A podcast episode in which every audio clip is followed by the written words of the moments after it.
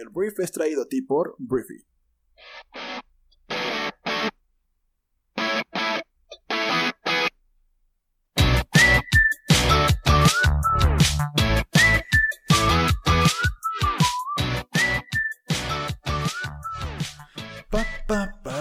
Muy buenos días, bienvenidos a esto que es el Brief, el podcast en el cual puedes conocer el resumen con las noticias más importantes del mundo. Yo soy Arturo Salazar, tu anfitrión y uno de los fundadores de Briefy, que es nada más y nada menos que la nueva forma de actualizarte y aprender. Entonces puedes conocer más de nuestra plataforma en briefy.com. Te doy la bienvenida este jueves. Hoy es jueves 30 de julio y vamos a hablar de noticias. Vamos a empezar hablando de México y vamos a empezar hablando precisamente de lo que pasó el día de ayer en la Suprema Corte de Justicia de la Nación, porque bueno, ayer había mucha expectativa debido a que la Suprema Corte iba a tener pues la decisión final acerca de la despenalización o no despenalización del aborto en Veracruz. Al final de cuentas, la primera sala de la Suprema Corte de Justicia de la Nación desechó el proyecto del ministro Juan Luis González Alcántara, el cual buscaba reformar el Código Penal de Veracruz para despenalizar el aborto. Con cuatro votos en contra y uno a favor, la Corte discutió el proyecto del ministro, quien señalaba que la legislación del Estado es discriminatoria y obstaculiza los derechos de las mujeres. Con esta decisión, el Congreso de Veracruz no modificará su código penal local y continuará con el plazo de 90 días para poder interrumpir el embarazo.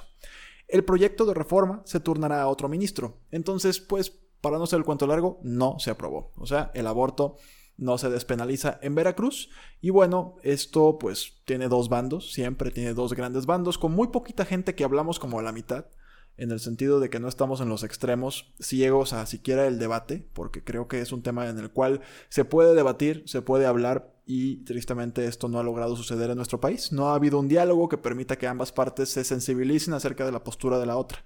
Entonces no me voy a meter hoy aquí. Además es injusto porque lo que yo diga, pues no voy a tener quien me responda. Entonces, pues vas a, si, si digo algo que te gusta, vas a decir, yay, qué padre. Si vas a decir algo que no te gusta, pues no vas a tener derecho de réplica. Entonces, ni nos metamos, ni nos metamos. Si hablamos de dónde es legal la interrupción del embarazo en México, eh, Oaxaca fue la segunda entidad en todo el país luego de la Ciudad de México, que en el año 2007 despenalizó la interrupción del embarazo por todas las causales hasta la semana 12 de gestación. En octubre del 2019 fue en Oaxaca y en 2007 fue en la Ciudad de México. Por lo pronto, Veracruz no despenaliza el aborto, lo cual lo celebran algunos y lo maldicen otros. Siguiente tema. Hablemos del proceso que está llevando a cabo la Fiscalía General de la República para juzgar a Emilio Lozoya, el exdirector de Pemex, que ya está en nuestro país. El día de ayer, la Fiscalía General de la República aseguró que la empresa brasileña Odebrecht sí apoyó la campaña presidencial del priista Enrique Peña Nieto, expresidente de México, lo cual fue agradecido en diversas ocasiones por Emilio Lozoya, a directivos de la empresa extranjera. Durante la imputación de cargo y ofrecimiento de datos de pruebas, o sea, como poniendo las evidencias sobre la mesa, la fiscalía insistió ante el juez que Emilio Lozoya incurrió en el delito de operaciones con recursos de procedencia ilícita junto con su hermana, su madre y su esposa, a las cuales les hicieron diversos depósitos bancarios en México, en Brasil y en otros países del mundo. Y bueno, antes de todo este desmadre, un señor llamado Luis Alberto de Meneses, que era el director de Odebrecht en México, pues fue una persona que ya había declarado y que ya había acusado que había sucedido pues cosas turbias. Él aseguró que como representante de Odebrecht en México, diseñó varios planes irregulares junto con Emilio Lozoya, a quien muchas veces le argumentó conocer a la perfección a varios empresarios con quienes pretendía aumentar sus acciones, junto con la empresa brasileña. Entonces, pues esto ya empieza a dar nombres, ya empieza a dar, ya salió el nombre del expresidente de México, ya salió que como una prueba de la fiscalía, al parecer sí hubo un soborno, sí hubo un apoyo, por así decirlo, una donación a la campaña de Enrique Peña Nieto y pues todo se tiene que probar. Si todo esto tiene pruebas, pues yo creo que aquí pues debería arrastrar a muchas otras personas, tal vez incluso al expresidente de México. No lo sabemos. Por lo pronto, esto se pone bueno, los nombres siguen saliendo y veremos al final de cuentas, de nada sirven los nombres y la labia y las palabras si al final no se hace justicia de la gente que obró mal, ¿no? O sea, la gente que hizo las cosas mal. Por lo pronto estamos en la parte de decir nombres y soñar con lo que podría suceder en cuanto a la justicia y la impunidad en México. Por lo pronto, esto es lo que tengo que decir.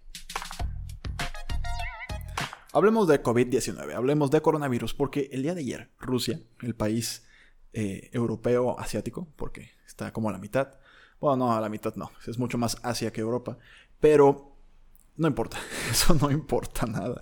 Este, Rusia el día de ayer aseguró que va a tener lista una vacuna contra el COVID-19 a mediados de agosto. Si no te ha caído el 20, agosto es pasado mañana. O sea, ya es agosto pasado mañana. Entonces, Rusia dice que va a tener pues, en 17 días la cura para el coronavirus.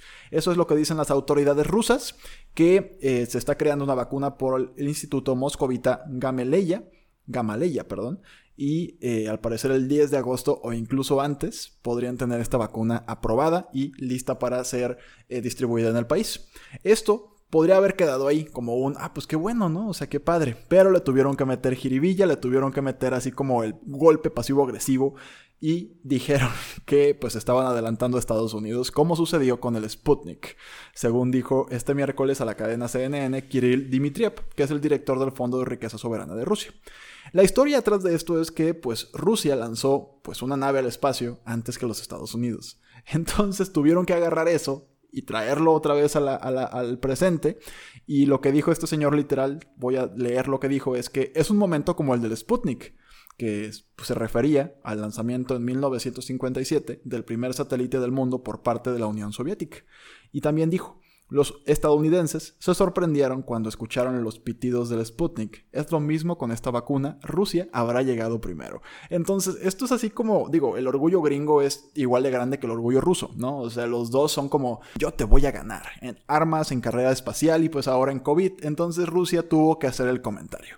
Al final del día, esta, esta vacuna que trae Rusia em, todavía está en la fase 2 y se aprobará para uso público y al parecer los trabajadores de atención médica de primera línea la recibirán primero, que no sé si esto es como un tema de, de probarla a ver si te hace bien o te hace mal, o pues es como no, como ellos son médicos, les toca primero la vacuna para que estén protegidos. No estoy muy seguro en qué, en qué contexto está la declaración, pero el punto es ese. En Estados Unidos ya hay una fase 3 en la vacuna que están desarrollando el laboratorio Moderna. En Rusia están en fase 2, pero al parecer en solamente 12 días, por lo menos 12 días, Em, tendrán la vacuna en fase 3 aprobada y pues lista para distribuir. Te digo, qué bueno, qué padre que Rusia, ojalá todo funcione bien y Rusia empiece a tener una vacuna y se salve la gente, pero el tema ahí pasivo-agresivo con Estados Unidos pues simplemente fue para pues echarle leña al fuego.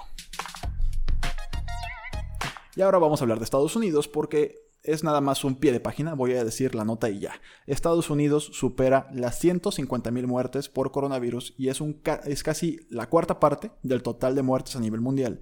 Y esto es un símbolo, esto es un símbolo importante acerca del pésimo manejo que se le ha dado a la enfermedad en Estados Unidos en el que diferentes medios de comunicación y personas ya dicen, güey, deja de fingir que no pasa nada, deja de actuar como si no estuviéramos en una pandemia, deja de intentar vivir normalmente, porque no está sucediendo y lo único que puede provocar es que pues las cosas se pongan todavía peor.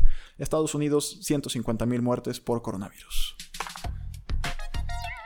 Vamos a hablar de algo interesante que sucedió el día de ayer, eh, pues en el Congreso de Estados Unidos, con Susana Distancia y los directores generales de Apple, Amazon, Facebook y Google. Hubo una audiencia el día de ayer por Zoom, no, no fue por Zoom, fue por videoconferencia, pero no importa, otra vez no importa qué tipo de mensajería usaron. Pero lo que hay que destacar aquí es que el Congreso de Estados Unidos hizo una investigación de un año y el día de ayer Amazon, Apple, Facebook y Google enfrentaron reclamos de abuso de poder, un abuso de poder dañino por parte de, los legisladores en Estados Unidos. El contexto es que pues estaban estas cuatro eminencias, que es Tim Cook, es Mark Zuckerberg, es Sundar Pichai y es este Jeff Bezos, ¿no? Entonces estaban los cuatro y pues los legisladores estaban atacándolos y estaban de alguna forma preguntándoles, oye, y pues, ¿por qué esta aplicación móvil la quitaste y, y e inmediatamente después subiste la tuya que hace lo mismo? Le preguntaban, por ejemplo, a Tim Cook en el caso de la App Store de Apple. Y así, o sea, entonces hicieron una investigación los legisladores y empezaron de alguna forma a, pues, hacer estas afirmaciones de cómo abusan de su poder para anular a los competidores. Entonces, fue interesante de ver porque, por ejemplo, el jefe de Amazon, Jeff Bezos, dijo que el mundo necesita grandes empresas, mientras que eh, los jefes de Facebook, Apple y Google argumentaban que sus compañías habían estimulado la innovación. Y al final, la aparición o este evento se produce cuando los legisladores consideran una regulación más estricta y pues las sondas de competencia están en marcha. Entonces hay muchas personas que dicen que pues todo el tema de monopolios no está siendo aplicado en estas cuatro compañías. Los críticos dicen que eh, pues abusan de su poder para beneficiar sus propios productos y socavan o adquieren rivales, deprimiendo la competencia y en última instancia perjudicando la economía en general. Entonces hay mucha gente que está en esta postura ellos, las empresas, estos, estos grandes líderes digitales y tecnológicos, afirmaron que sus productos en realidad ayudaron a las pequeñas empresas y rechazaron la idea de que su tamaño les permitiera descansar en sus laureles. Lo que dicen es que ellos en cualquier momento podrían caer ante un competidor que los pudiera superar. Entonces, este es el gran debate, ¿no? El gran debate es, bueno, hubiera sucedido la innovación que tenemos hoy en día, los avances tecnológicos que tenemos hoy en día, habrían sucedido si no hubieran existido estas grandes empresas con estos grandes capitales. Esa es la, esa es pues la incógnita. Eso es lo que se cuestiona a la gente. Y al mismo tiempo, también uno dice, bueno, está el caso de Snapchat, ¿no? De cómo Instagram, que es de Facebook, terminó sacándolo casi del mercado al pues imitar su funcionalidad de historias y pues al final del día sí socavaron a un competidor que pudo haber sido eh, pues el acabose de Instagram. Entonces ahí está el debate. Te digo, es un tema monopólico. Donald Trump, Donaldo, el presidente más naranja del mundo, tiene algo que decir aquí. Él es un crítico de Amazon porque desde hace mucho tiempo no le cae bien Jeff Bezos. Este, y también es un crítico de Twitter porque pues lo han estado baneando últimamente. Aquí el tema es que él tuiteó el día de ayer si el Congreso no aporta justicia a las grandes tecnológicas, lo cual debería haber hecho hace años, lo haré yo mismo con órdenes ejecutivas. Entonces, las tecnológicas grandes están pues bajo el escrutinio de los congresistas en Estados Unidos. De alguna forma se salvan los, los tecnológicos porque, pues, por ejemplo, ayer un congresista, pues ya de una cierta edad, le preguntó a Mark Zuckerberg, pues que por qué habían baneado a este Donald Trump Jr. de Twitter. O sea, el señor no se dio cuenta de que estaba hablando con el fundador y director general de Facebook no con Jack Dorsey, el fundador y director general de Twitter. Y pues ante esta ineptitud, pues sí es más fácil que estos grandes directores generales se salgan con la suya de estas audiencias políticas. Vamos a hablar ahora de otro tema que también es empresa y voy a hablar de Elon Musk con Tesla porque el día de ayer Elon Musk, el fundador de Tesla, em, pues dijo algo que podría ser un game changer, le llaman, ¿no? Algo que podría cambiar la industria. Elon Musk confirmó que Tesla está abierta a suministrar software y baterías a otros fabricantes de autos. Parece que Tesla se prepara para un movimiento que realmente podría cambiar el sector, porque la compañía está abierta a licenciar su software y suministrar pues, los powertrains y las baterías a otros fabricantes de automóviles que le han batallado, la neta, bastante para, fabricar perdón, autos eléctricos. Entonces, hasta los fabricantes como Volkswagen y Audi han dicho que pues Tesla está adelantado. Han admitido que se han quedado atrás en lo que respecta a software y que Tesla ha tomado la delantera. Entonces, si esto llega a suceder, pues sería algo increíble. ¿Por qué? Pues porque podríamos tener esta tecnología que hoy en día únicamente la tiene Tesla, pues en más autos y en más disposiciones alrededor del mundo. Me queda claro que Tesla además ganaría mucha lana licenciando y, y pues vendiéndote todas las actualizaciones y todo esto. Entonces, el carro se convertiría en el iPhone y Elon Musk y Tesla te venderían el software. Eso es otro negocio y otro boleto. Por lo pronto se confirma eso, que está la apertura y veremos pues si hay quien quiera comprarla.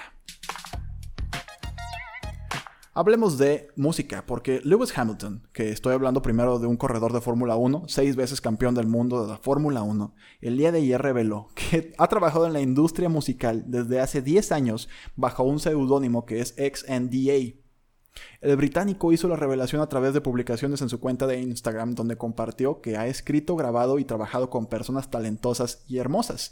Y una de ellas es Cristina Aguilera con quien lanzó la canción Pipe en 2018.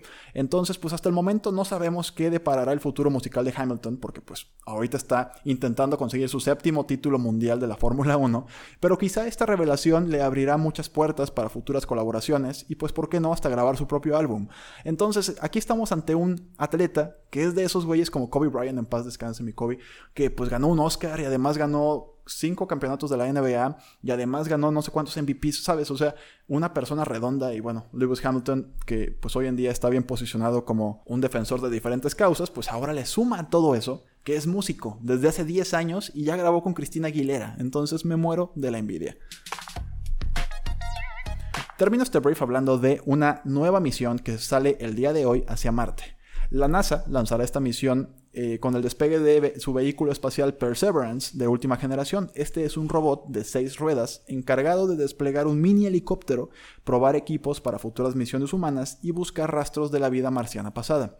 La misión, que costó 2.400 millones de dólares, está programada para despegar desde Cabo Cañaveral en Florida y pues será el noveno viaje de la Agencia Espacial Estadounidense a la superficie marciana. Ya casi casi son viajeros frecuentes. Entonces, bueno, a bordo del cohete Atlas V, producido en una asociación de Boeing y Lockheed denominada United Launch Alliance, Perseverance llegaría a Marte en febrero del año próximo. Entonces, los humanos ya nos estamos haciendo viajeros frecuentes para la Tierra marciana y veremos qué encuentra o qué encontramos en esta ocasión.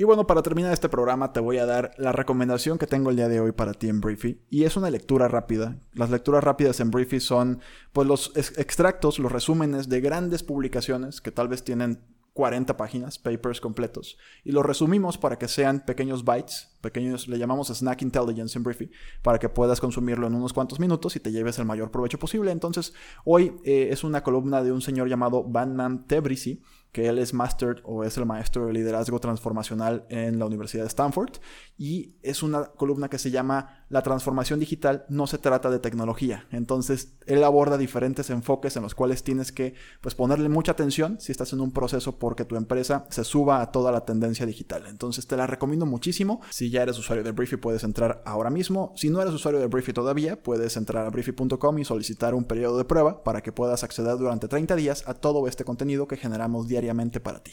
Entonces, pues bueno, un favor más, por favor recomienda y comparte este programa con tus amigos y familiares. Y pues bueno, nos escuchamos el día de mañana, viernes, en la siguiente edición de esto que es el Brief. Te mando un fuerte abrazo. Adiós.